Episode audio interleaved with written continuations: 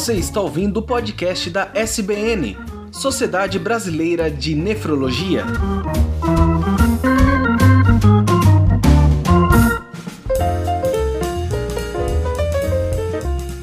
Pessoal, estamos novamente no podcast da Sociedade Brasileira de Nefrologia e hoje mais um podcast incrível em que a gente vai discutir um assunto que é um assunto do momento da nefrologia. Nós vamos falar sobre uma classe de medicamentos nova ou relativamente nova que muito entusiasmou a comunidade de médicos nefrologistas pelo potencial protetor para as pessoas, para a função renal das pessoas que têm doença renal crônica. Quero começar esse podcast agradecendo a AstraZeneca, que é um laboratório que está nos apoiando, e vou agora apresentar o time de convidados. São quatro feras da nefrologia brasileira, então aproveitem este podcast e aprendam muito. Vou começar apresentando a doutora Fernanda Badiani. doutora Fernanda é médica nefrologista, trabalha em São Paulo e é preceptora do ambulatório de doença renal crônica, ambulatório de uremia da Unifesp, Universidade de São Paulo. Estamos também com a doutora Viviane Calice, que é médica nefrologista e coordenadora do serviço de diálise peritoneal da Fundação ProRim e é professora da Escola de Medicina da Univille, que fica em Joinville, Santa Catarina. Estamos também com o Dr. Roberto Pecuar, que é pesquisador sênior da Harbor Research Collaborative for Health nos Estados Unidos é diretor científico do programa DOPS e é professor titular da Escola de Medicina da PUC do Paraná.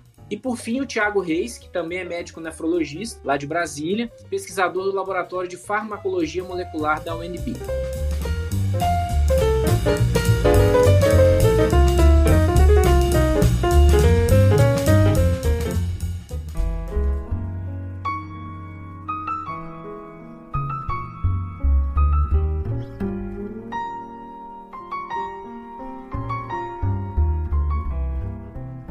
Bom, pessoal, boa noite. Em nome da SBN, quero agradecer a presença de todos vocês. Novamente, um timaço da nefrologia brasileira. Estou muito feliz de estar aqui. E vou começar esse bate-papo com a Fernanda, né? Fernanda, eu queria que você explicasse para a gente um pouquinho que classe de medicamentos é essa, os chamados inibidores da SGLT2 e também conhecidas como as glifosinas. Fala um pouquinho para a gente sobre essa classe. Oi, gente. Um prazer estar aqui com vocês e com todo mundo para poder conversar um pouquinho dessas medicações que a gente vai ver que contribuíram muito, né, com o tratamento atual da doença renal crônica. É o que é interessante é que inicialmente essas medicações elas foram desenvolvidas como antidiabéticos orais. O uso inicial foi para a gente tentar controlar o diabetes através da redução da glicemia. Isso acontecia com um efeito que ele era através de aumentar a glicosúria, a eliminação de glicose pela urina. No entanto, com o passar, né, do entendimento dos efeitos dessa medicação, a gente começou a ver que ele que elas possuíam também outros efeitos. E atualmente a gente sabe que a gente tem tanto um efeito de aumentar a eliminação de glicose na urina, como também de aumentar a eliminação de sódio na urina, e esses efeitos promovem algumas alterações hemodinâmicas, né, no funcionamento glomerular, no funcionamento renal, que tem como efeitos positivos também a redução da progressão da doença renal crônica, além de efeitos também sobre a proteção cardiovascular. Então agora a gente já fica, né, até com uma dúvida, como que é de fato essa classe de medicações? Elas começaram com um intuito e a gente foi agregando, né, é, tarefas, né? Funções positivas para essa medicação. Bacana. Doutora Viviane, fala pra gente um pouquinho é, sobre doença renal crônica. É, a Fernanda comentou que essa classe de medicamentos, né, os inibidores da SGLT2, surgiram lá atrás para tratar o diabetes, mas que com o tempo a gente viu que eles ajudam também a proteger os rins, né? Fala um pouquinho sobre os fatores de risco da doença renal crônica. Vamos aproveitar esse momento para entender também sobre a doença renal crônica. Perfeito, Ciro. É, primeiro queria agradecer a oportunidade de estar aqui hoje com todo mundo, conversando sobre essa classe tão importante de medicamentos que vem aí realmente revolucionar o tratamento da doença renal crônica. E acho que você falou super bem, Ciro, em relação a essa questão, quais os fatores de risco para a doença renal crônica e da gente aproveitar essa oportunidade para relembrar a população em geral e os profissionais da área de saúde que a, a, os principais fatores de risco para desenvolvimento da doença renal crônica são a hipertensão, o diabetes e as glomerulopatias. Então, uma grande parcela da população brasileira é hipertensa e diabética. A gente pode ver então a, o quanto é grande a exposição desses pacientes, caso eles não tenham uma hipertensão e um diabetes bem controlado, o risco deles virem a evoluir para doença renal crônica. Então é importante a gente lembrar também, não só, né, de que é, é, é, nós, como profissionais da área de saúde, devemos lembrar de, de fazer o rastreamento dessas doenças para esses três grupos principais de pacientes. Legal. É, agora, doutor Roberto Pecuá, a doutora Fernanda comentou, né, assim, sobre o surgimento dessa classe de medicamentos. Eu queria que você detalhasse um pouquinho como é que foi essa história, né? Quando é que surgiu? De fato, é, é uma classe nova. É, quando é que surgiu? E quando é que a gente começou a perceber que isso de fato ajuda a proteger os rins, né? Conta essa cronologia pra gente. É uma história e tanto, né, gente? Que, que né, a forma com que foi descoberta a medicação e foi se desenvolvendo até chegar a um entendimento que a gente tem hoje, né? Na verdade, o, o elemento químico assim, né, por trás do remédio, ele né, remete a gente para décadas atrás, né, na observação de que as cascas da, da árvore de maçã tinham esse efeito, né, de induzir essa perda de glicose na urina. Foi foi observado há muito tempo atrás, né, mas demorou muito tempo para isso se tornar um remédio. É, isso né, aconteceu realmente né, há menos de 10 anos atrás, o início dos estudos clínicos para ver a eficácia e a segurança do remédio. O interessante né, é que uh, esse estudo clínico, na verdade, tinha, tinha uma intenção bem diferente do que tentar mostrar a proteção renal ou cardiovascular. Né? O, o estudo, na verdade, ele foi desenvolvido como uma regra que foi baixada pelo, pela Agência Regulatória de Medicações nos Estados Unidos, né, que é o FDA, que estabeleceu que toda medicação para baixar glicose no, no sangue é, que fosse desenvolvida a partir ali da né, do fim da década de 2010, ela deveria passar por uma comprovação de que tinha eficácia, que tinha segurança cardiovascular. Olha que interessante, né? É, na verdade, isso foi causado por uma das medicações é, antidiabéticas que apareceu na época que mostrou um risco de insuficiência cardíaca e por isso né, a agência regulatória se preocupando, ela disse assim, vamos, vamos aplicar uma regra para ver segurança em todo novo remédio para o diabetes que fosse desenvolvido. Por isso a gente teve oportunidade, não só para as glifosinas, né, para outras medicações também para o diabetes, de ter estudos né, bem focassem assim nessa segurança. E até por surpresa, né? Uma daquelas situações em pesquisa clínica em que os dados, os resultados do estudo são surpreendentes e não não vão exatamente de acordo com o objetivo inicial do estudo, né? Porque não só o estudo mostrou que era uma droga segura para se usar, mas mostrou um benefício muito marcante é, tanto no controle do diabetes quanto numa redução bem evidente de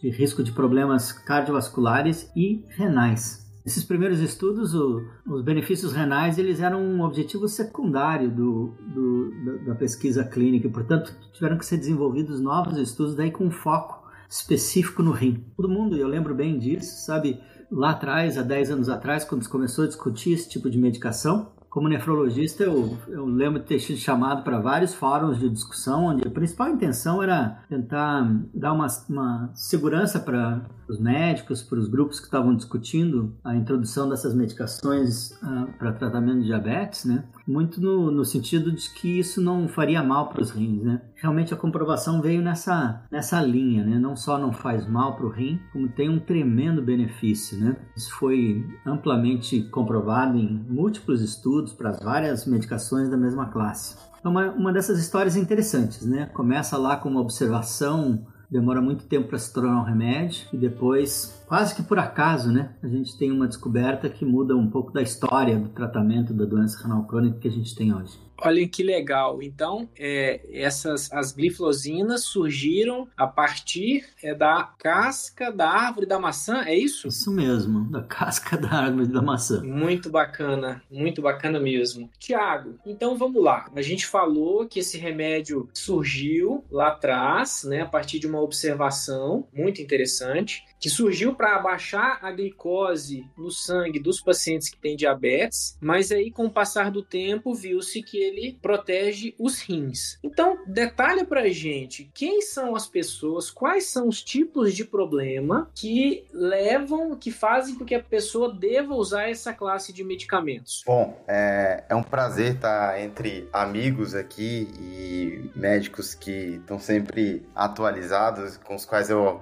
aprendi e aprendo muito. Ciro, então, é bem, é bem interessante, assim, a... os primeiros pacientes nos quais foram observados os benefícios renais foram os pacientes diabéticos, né? Uma vez que a medicação foi desenvolvida para essa população. E a impressão era que os pacientes com diabetes e doença renal diabética, ou seja, aqueles pacientes que tinham uma redução na taxa de filtração glomerular e também a presença de albumina na urina, de albuminúria, esses pacientes tinham um benefício maior na redução da progressão da doença renal crônica. Então, esse foi o público inicial. E para esse público houve a primeira aprovação para o uso, não com o objetivo especificamente de tratamento de diabetes, mas com o objetivo de reduzir a progressão da doença renal crônica. Então a gente tinha esse universo de pacientes com diabetes associada à doença renal crônica associada à, albuminúria. E aí, com resultados dos últimos três anos, foi observado também que pacientes sem diabetes e sem perda de albumina, mas com já doença renal crônica com a taxa de filtração glomerular reduzida também se beneficiam ah, do uso dessa medicação quando o objetivo é reduzir a progressão da doença renal crônica. Então, a gente, no intervalo de quatro anos, é, teve uma mudança do público-alvo, uma expansão do público-alvo para essa medicação, e é muito interessante que, se lermos a, a bula das medicações, dessa medicação, dessa classe de medicação, ah, há quatro anos, os pacientes com taxa de filtração abaixo de 45, que é um valor que a gente considera até alto, não podiam nem usar. E, e agora isso mudou completamente e a gente usa em pacientes com taxa de filtração, inicia a medicação né, com taxa de filtração num valor de 20, que nefrologistas como eu no passado iam achar isso um absurdo, e nós íamos suspender rapidamente essa medicação. E então, basicamente, é, essa é a população-alvo aí, pacientes com doença renal crônica em geral, digamos assim. Não sei o que, que os colegas acham dessa, dessa posição. Eu acho que é isso aí mesmo, né, Tiago? Eu acho que a gente sai de uma, de uma visão em que a gente tentava entender um nicho de pessoas que iam se beneficiar. Uma situação completamente atual, você tentar aplicar o benefício da medicação quase universalmente, né, para os pacientes que têm doença renal crônica e tentar ao contrário, né? O raciocínio nosso hoje é tentar identificar um grupo pequeno de pessoas que na verdade não, não se beneficiariam do tratamento, né? Eu acho que essa é a é uma grande mudança na, na visão que a gente tem sobre, sobre a identificação do, dos grupos, né? Porque o, o, os estudos clínicos foram tão abundantes, né, e, e incluíram um, uma população com uma característica tão ampla, né, que é quase é muito difícil de você encontrar realmente pacientes que a gente vê no dia a dia com doença renal crônica que não, que não são elegíveis para o tratamento, não é verdade? Com certeza, Roberto. Eu acho que você tem toda a razão e isso que é o mais bonito, né, para nós que trabalhamos nessa área da nefrologia, trazer realmente uma esperança nova para os nossos pacientes para que, mesmo com uma função renal tão prejudicada, como o Tiago acabou de comentar, né, que a gente considera então pela taxa de filtração glomerular, né, é, ainda assim se beneficiariam com, essa, com o uso dessa medicação para pelo menos tentar postergar a chegada desses pacientes à necessidade de diálise. E um outro fator que eu acho muito interessante a gente comentar também que diferente do que se pensava no passado, como o Tiago acabou de comentar, que alguns anos atrás a gente até suspenderia a medicação se a doença renal fosse mais avançada, essa medicação em questão, essa classe de medicamentos, você não precisaria nem sequer suspender mesmo que o paciente progrida sua doença renal para taxas de filtração glomerular menores do que quando foi iniciado, né? Então, principalmente pela questão dos demais benefícios que a medicação também apresentou demonstrar, correto? Acho isso super legal mesmo, Vivi. E outra coisa é que a gente está falando de uma medicação que é nova, né? Relativamente nova e com vários estudos em andamento. Igual o Thiago falou, a gente começou com ela específica para a população diabética e a gente começou a ver outras populações.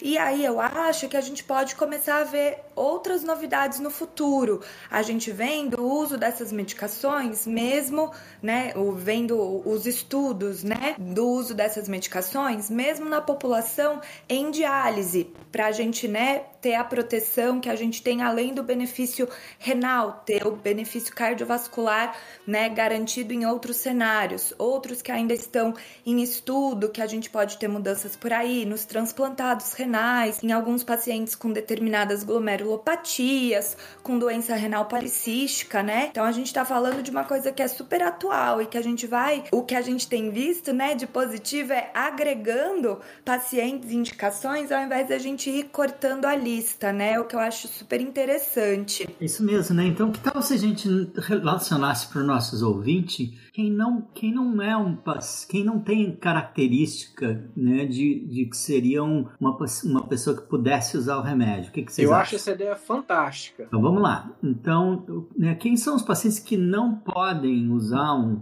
inibidor de SLT2, uma gliflozina, né? São pacientes, então, que naquele momento têm uma taxa de filtração glomerular abaixo de 20 ml por minuto. Né? Conversa com o teu médico para entender né, o que, que é esse exame, né? Um exame baseado no exame de creatinina, é uma fórmula que a gente usa para estimar, né? O, o, o, percentual de função renal que você tem. Se está abaixo de 20, não é uh, indicado a utilização do remédio. Segundo, se você tem doença renal policística, né, uma doença de fundo genético familiar, né, relativamente comum, se você tem doença renal policística, a medicação não foi testada nessa população e hoje então não existe uma indicação para esse tipo de doença. E o terceiro grupo são pacientes que têm doenças inflamatórias, né, que seriam aquelas nefrites ou glomerulonefrites, que têm uma indicação específica de um tratamento imunossupressor. Essas, essas doenças, na verdade, o tratamento ele é bem específico, tem uma outra característica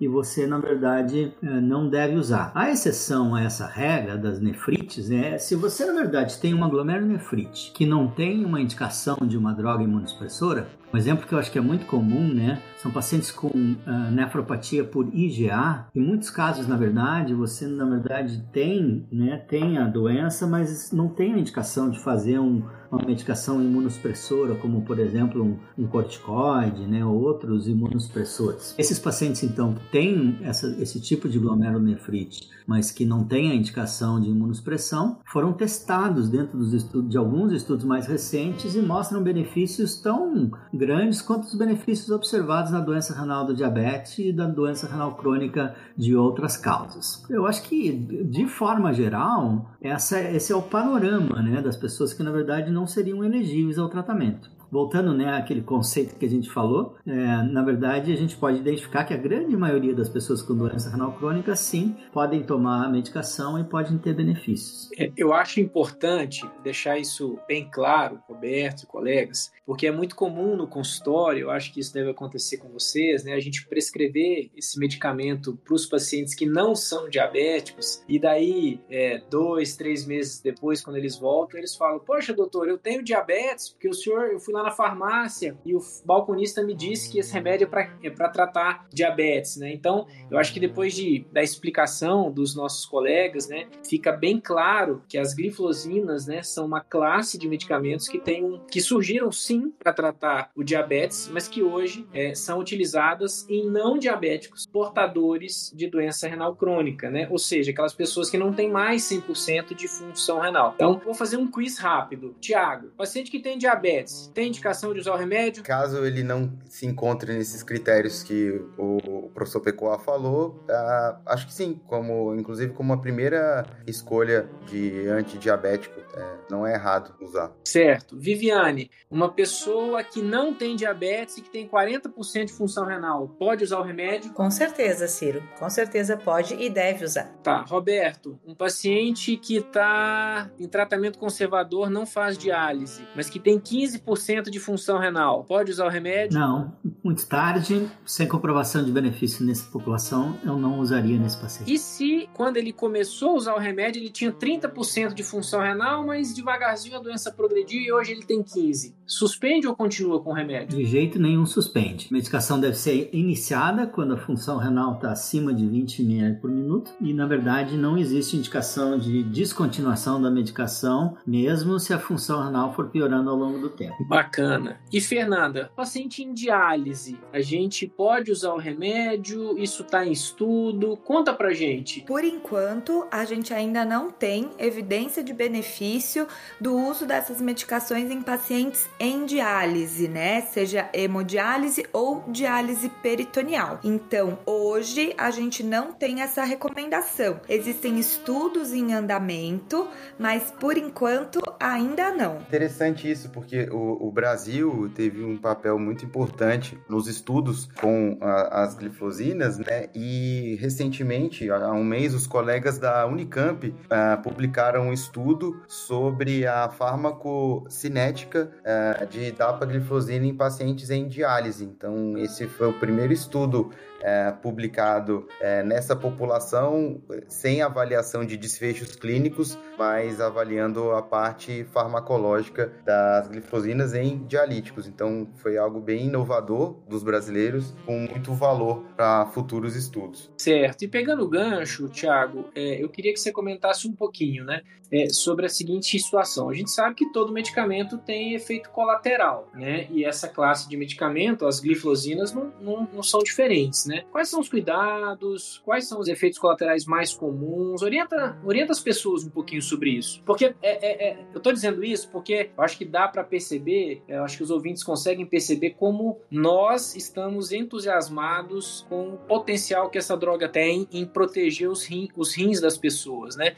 Então, explica um pouquinho sobre evento adverso, efeito colateral, para que as pessoas tenham de fato segurança em usar o remédio. Bom, primeiro é importante desmistificar uma fake news sobre as glifosinas é, no sentido de que elas não aumentam o risco de infecção urinária, que seria cistite, aquela infecção urinária mais comum, ou a pielonefrite, que é a infecção dos rins, é, especificamente, é, ela não está relacionada, o uso da medicação não está relacionado com o aumento dessas infecções. O que de fato ocorre é o aumento de infecções fúngicas genitais. Então, nos pacientes iniciando a medicação, tem que ser encorajado a, a higienização da, da região genital, mas o paciente ser uh, orientado de que ele pode ter, é, desenvolver essas infecções, que o tratamento é simples, na maior parte das vezes, com medicações tópicas. Uh, um outro risco que pacientes podem ser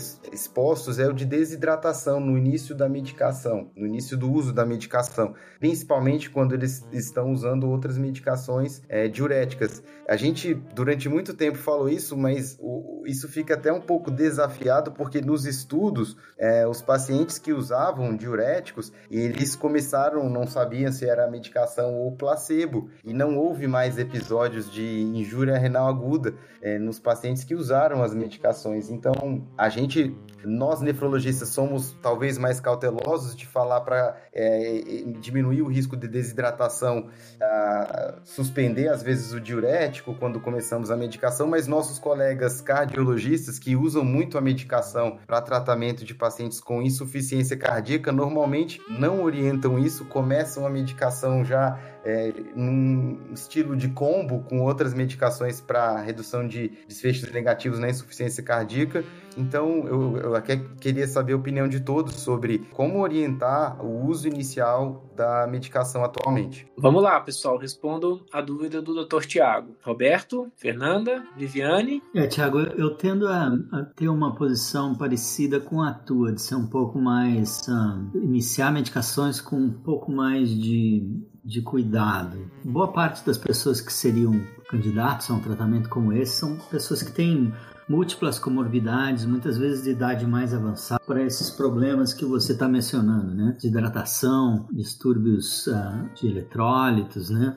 É, alterações do nível de pressão arterial e eu acho que por isso, principalmente para pacientes em que você é, consiga ter uma, uma, boa, uma boa possibilidade de um segmento mais próximo logo depois da introdução de medicações, eu, eu realmente faria, faria a introdução de medicações de forma sequencial. É, e para diuréticos, né, que comumente são utilizados, né, a maior parte das pessoas que vão ter indicação das glifosinas, né, são pessoas que têm, têm é, hipertensão ou alguma situação que indique um, um diurético, muitas, muitas vezes diuréticos mais potentes, né? principalmente para pessoas utilizando doses mais altas, diuréticos mais potentes, uh, se não descontinuar temporariamente, uma monitoração muito de perto é uma coisa que eu acho que é importante e, e é indicada, né? Talvez para pacientes usando doses pequenas de diuréticos e que têm, então, do ponto de vista de pressão arterial bem estáveis, né? Como alguns diuréticos uh, tiazídicos, né? Essas pessoas, na verdade, eu acho que você poderia até combinar já inicialmente, sem, sem na verdade, retirar ou reduzir dose. Mas principalmente para pacientes mais, que são mais um,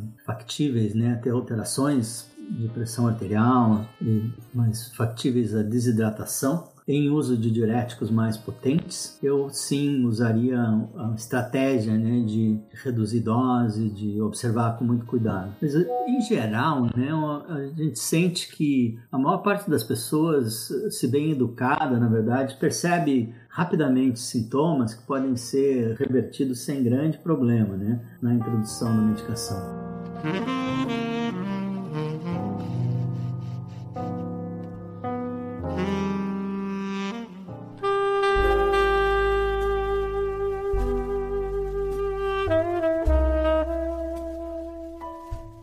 Acho que é importante também a gente comentar, né, Roberto, Thiago e, e, demais colegas, sobre essa questão de orientar o paciente, né, quando ele tiver algum, alguma situação que possa sugerir algum evento infeccioso, febre, ou outras situações que seria o que a gente chama de protocolo sick days, correto? Em que esse paciente poderia então até mesmo descontinuar o medicamento caso ele tenha, apresente febre, infecção, uh, ou tenha eventualmente alguma, alguma programação de uma cirurgia eletiva, um a dois dias antes da cirurgia poderia estar descontinuando. Não sei o que vocês pensam sobre esse, tipo de orientação para tentar evitar, então, né, esses efeitos colaterais e adversos dessas, dessa classe. Eu concordo com, com o, tudo que foi falado, assim, né? Eu acho que de orientações eu costumo é, reduzir dose de diurético quando for possível, né?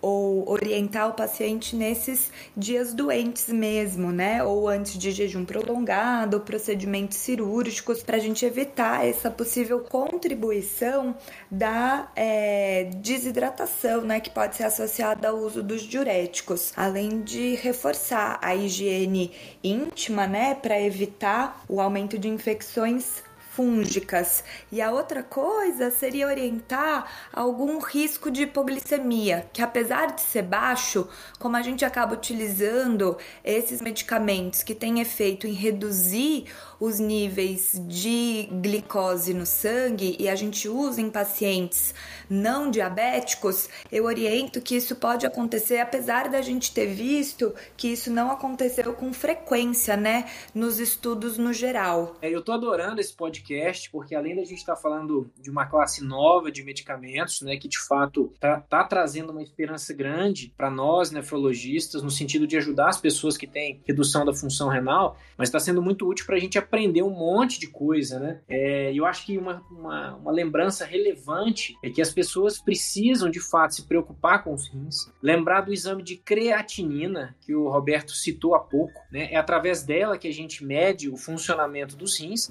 e para aquelas pessoas que tenham a creatinina alterada, elevada, lembrarem do nefrologista, que é o médico que é capaz de proteger os rins de uma futura pior e evitar então a diálise, né? Vamos retomar aqui o nosso tema. Viviane, é, em vários momentos dessa, desse bate-papo, vocês comentaram sobre insuficiência cardíaca, proteção cardiovascular. Então, me explica aqui. O remédio trata diabetes, trata é, redução, a doença renal crônica, né, que é a redução da função renal, mas trata coração também. É tão bom assim? É porreta esse remédio. Na verdade, sim, só a resposta para as perguntas é sim. Os pacientes que têm insuficiência cardíaca também se beneficiam com o uso dessa medicação. Os estudos já mostram que, que tanto para pacientes que têm é, diferentes tipos de insuficiência cardíaca, né, falando assim para as pessoas entenderem um pouco melhor, poderiam se beneficiar com menor risco de internação por descompensação dessa insuficiência cardíaca e também menores eventos cardiovasculares é, é, gerais, como infarto, AVC e, e, e, eventos de doença cardiovascular como um todo. Então, até mesmo no, no nosso país, a gente tem é, protocolos de utilização dessas medicações é, e a implementação dessa classe de medicamento dentro do rol de medicamentos fornecidos pelo SUS, tanto para pacientes diabéticos, para pacientes com doença renal crônica e para pacientes com insuficiência cardíaca. É engraçado, né, gente? A gente, o que a gente está vendo, na verdade, nessa transição né, da, do desenvolvimento das, das, características da medicação é quase, quase uma evolução para você ter, na verdade, o mesmo remédio que a gente poderia ter três nomes diferentes. Né? Você poderia ter um remédio que se chama X para reduzir a, a glicemia, né, a glicose no sangue, o, re, o remédio Y, que seria para reduzir o risco de doença renal crônica, e o, remédio, e o remédio Z, que seria para reduzir o risco de uh, progressão e hospitalizações por insuficiência cardíaca. Você poderia chamar o remédio três, de três formas, pôr o remédio em três caixas diferentes e tratar. Das três indicações, a minha percepção é de que a redução da glicemia acaba sendo quase que um efeito colateral atualmente do remédio que é feito para tratar a doença renal crônica e a insuficiência cardíaca. É assim que, né, que eu acho que a gente está se posicionando hoje, né? O grande benefício da medicação é realmente de reduzir, de proteger dois órgãos importantes que são os rins e os corações, né? E, e o coração porque na verdade o, seu efeito hipoglicêmico ele é comparável com o que outras drogas que têm esse, essa indicação de reduzir a glicose no sangue já tem, né? A gente tem várias alternativas. E por exemplo, para a doença renal crônica, na verdade, né, a gente tinha até recentemente uma, uma só classe de medicações, né, é, que tinha esse, esse poder de reduzir o risco de progressão da doença renal crônica. Agora nós temos duas e já no Brasil recentemente uma terceira classe de drogas. Então uma, uma evolução muito grande, né, para uma doença que era praticamente órfã de tratamentos específicos. Muito legal. E então, um remédio que trata diabetes, doença renal crônica, doenças do coração, está é, tá disponível do SUS. Tiago, você pode comentar com a gente sobre isso? Sim, é muito interessante, né, que a gente usa o conceito de adesão medicamentosa, né, ao paciente estar tá usando adequadamente o que foi prescrito. E agora a gente está num cenário que os médicos precisam aderir a prescrever a medicação. Então é aquele fenômeno da inércia terapêutica,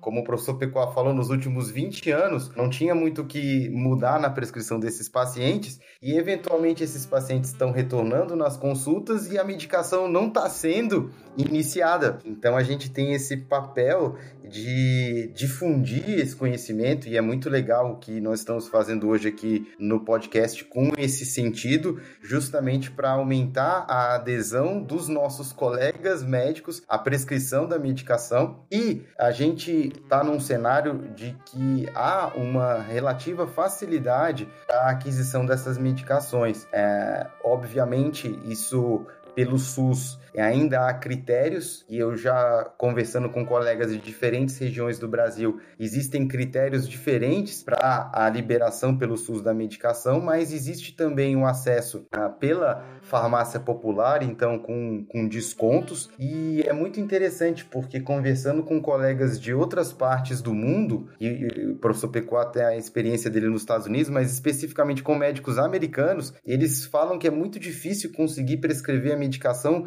pelo custo que eles têm lá, e a gente no Brasil tem uma situação relativamente confortável quanto a isso. Então é, é muito legal para nós é, brasileiros termos essa, essa benesse do nosso sistema público de saúde ter a, essa eficiência. E, bom, eu queria até que, a, por exemplo, a, a Viviane me passasse como é que isso está lá no estado dela e o professor Pecoa falasse também como que tá lá nos Estados Unidos, pelo que ele fala com os colegas. E você aí em Goiânia, Ciro, como é que é, tá o acesso a essa, essa classe de medicações? Então, Tiago, aqui em Santa Catarina, né, a gente tem o medicamento já sendo fornecido através do, do preenchimento né, das medicações, do laudo de medicações de alto, de alto custo para pacientes diabéticos. É, foi o, a, o, primeiro, o primeiro protocolo, né, a primeira diretriz que foi liberada para fornecimento da medicação pelo Sistema Único de Saúde, então ainda né, no critério de uma idade acima de 65 anos, com algum,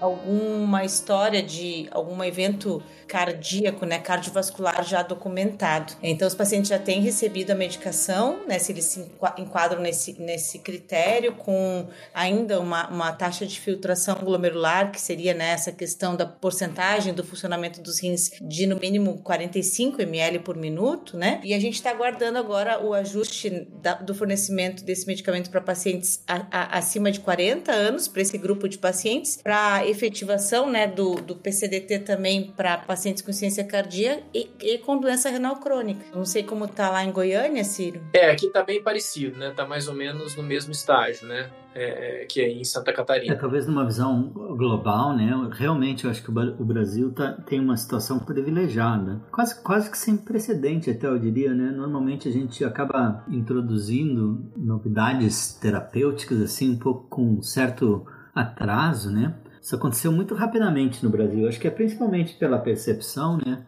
de que uh, né, os dados que a gente vê do ponto de vista da eficiência da medicação e como isso evita o acontecimento de, né, de progressão para problemas que são muito relevantes do ponto de vista de saúde pública, né? Diálise, transplante, hospitalizações por insuficiência cardíaca, são, são situações que impactam muito profundamente né, os gastos públicos. Então, toda vez que você tem uma medicação que consegue reduzir esses eventos, isso é muito bem-vindo. Né? Foi assim que o Ministério da Saúde recebeu os inibidores de SGLT2 ou as glifosinas né? e rapidamente percebeu que um investimento na, no fornecimento gratuito da, da, da medicação poderia impactar num futuro bem, bem, bem próximo, né?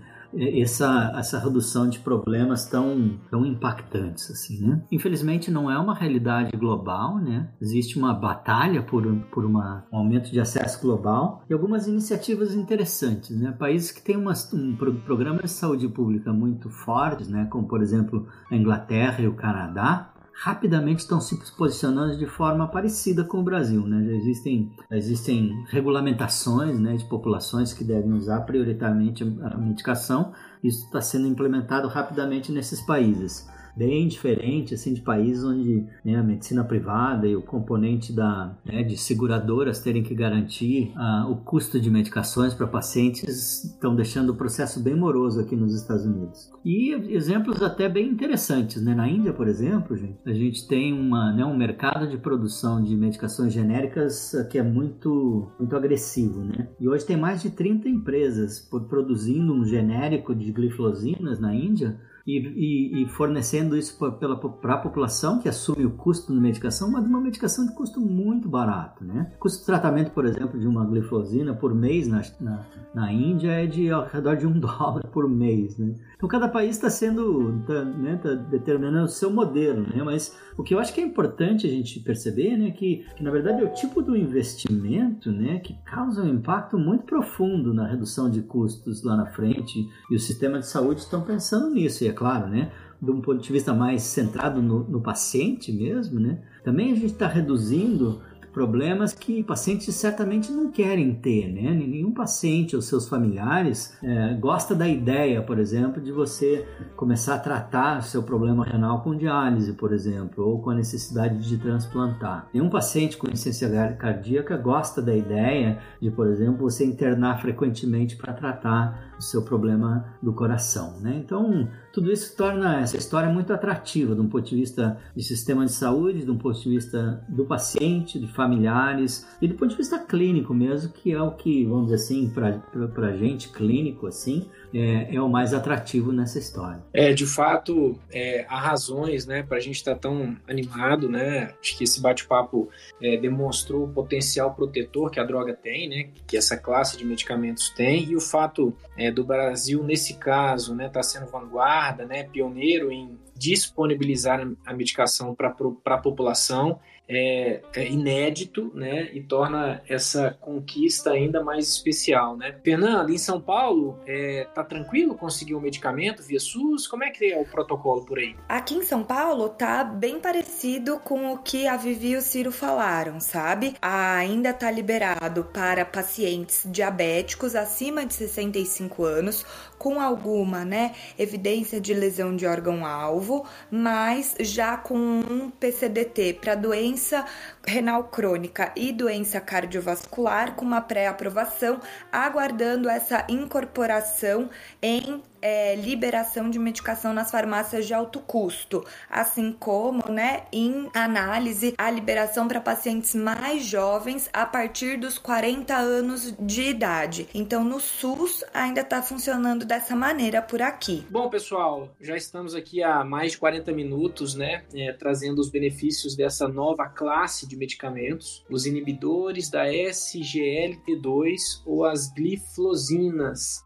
Acho que nesse momento é importante que as pessoas que têm, que estão nos ouvindo, né, que têm diabetes, que têm doença renal crônica, que têm algum problema de coração, conversem muito com seus médicos. É, Para aqueles renais crônicos, procurem seus nefrologistas. Para quem não tem nefrologista, procure um nefrologista e discutam, né, sobre a possibilidade, as indicações é, do uso desse medicamento, que como todos aqui disseram, é uma medicação que é muito abrangente, são pouquíssimas as pessoas que não vão ter benefício em utilizá-la. Né? Quero agradecer mais uma vez a, aos nossos colegas né? e vou aqui a, a me despedir deles, mas antes abrir a oportunidade para que cada um é, faça a sua consideração final. Vamos começar pela, pela Fernanda, lá de São Paulo. É, eu queria agradecer também pela oportunidade né, de participar junto desses colegas e mestres excelentes. Eu acho que a mensagem é que essa é uma nova classe de medicações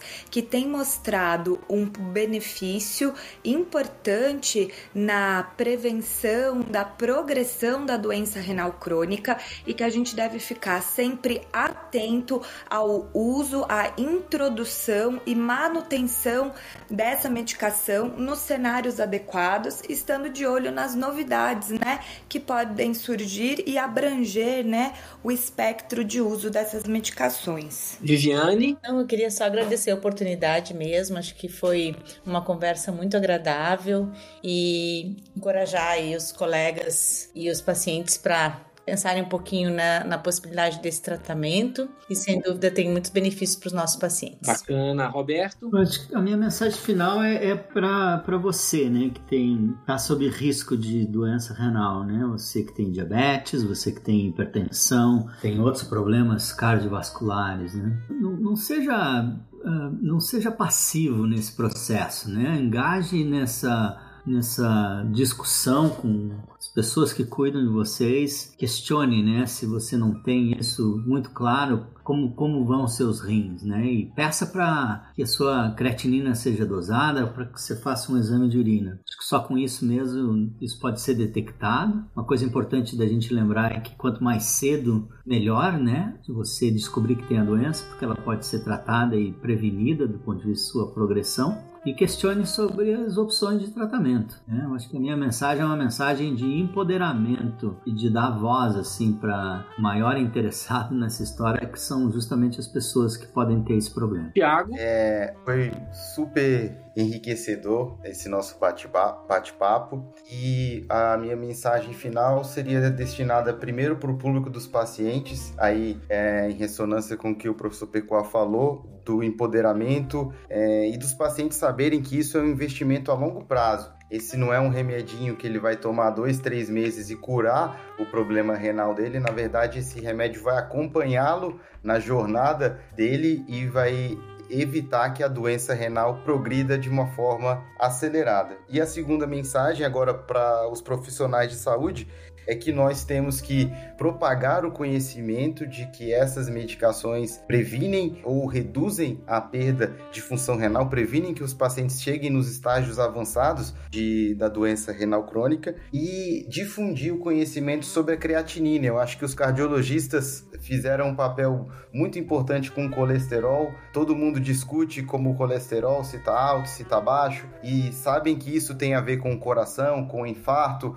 com derrame, né, com acidente vascular encefálico, e eu acho que a gente tem que difundir a creatinina. Todo mundo tem que saber que a creatinina tem a ver com os rins e com a saúde renal. Excelente lembrança. É, quero aqui mais uma vez agradecer a todos vocês, meus quatro colegas, grandes nefrologistas brasileiros, trouxeram muito conhecimento. Quero também agradecer ao Laboratório AstraZeneca pelo apoio e finalizar aqui então mais um podcast da Sociedade Brasileira de Nefrologia. Muito obrigado a, to a todos pela audiência e um grande abraço. Até o próximo podcast.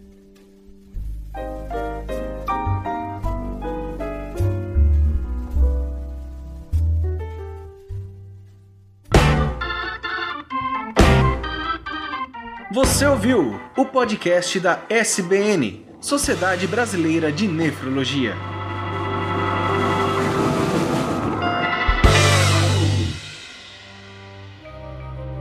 Este programa foi produzido por Mentes Deviantes. deviante.com.br. Este programa foi editado por Tapcast. Edições e Produções de Podcast.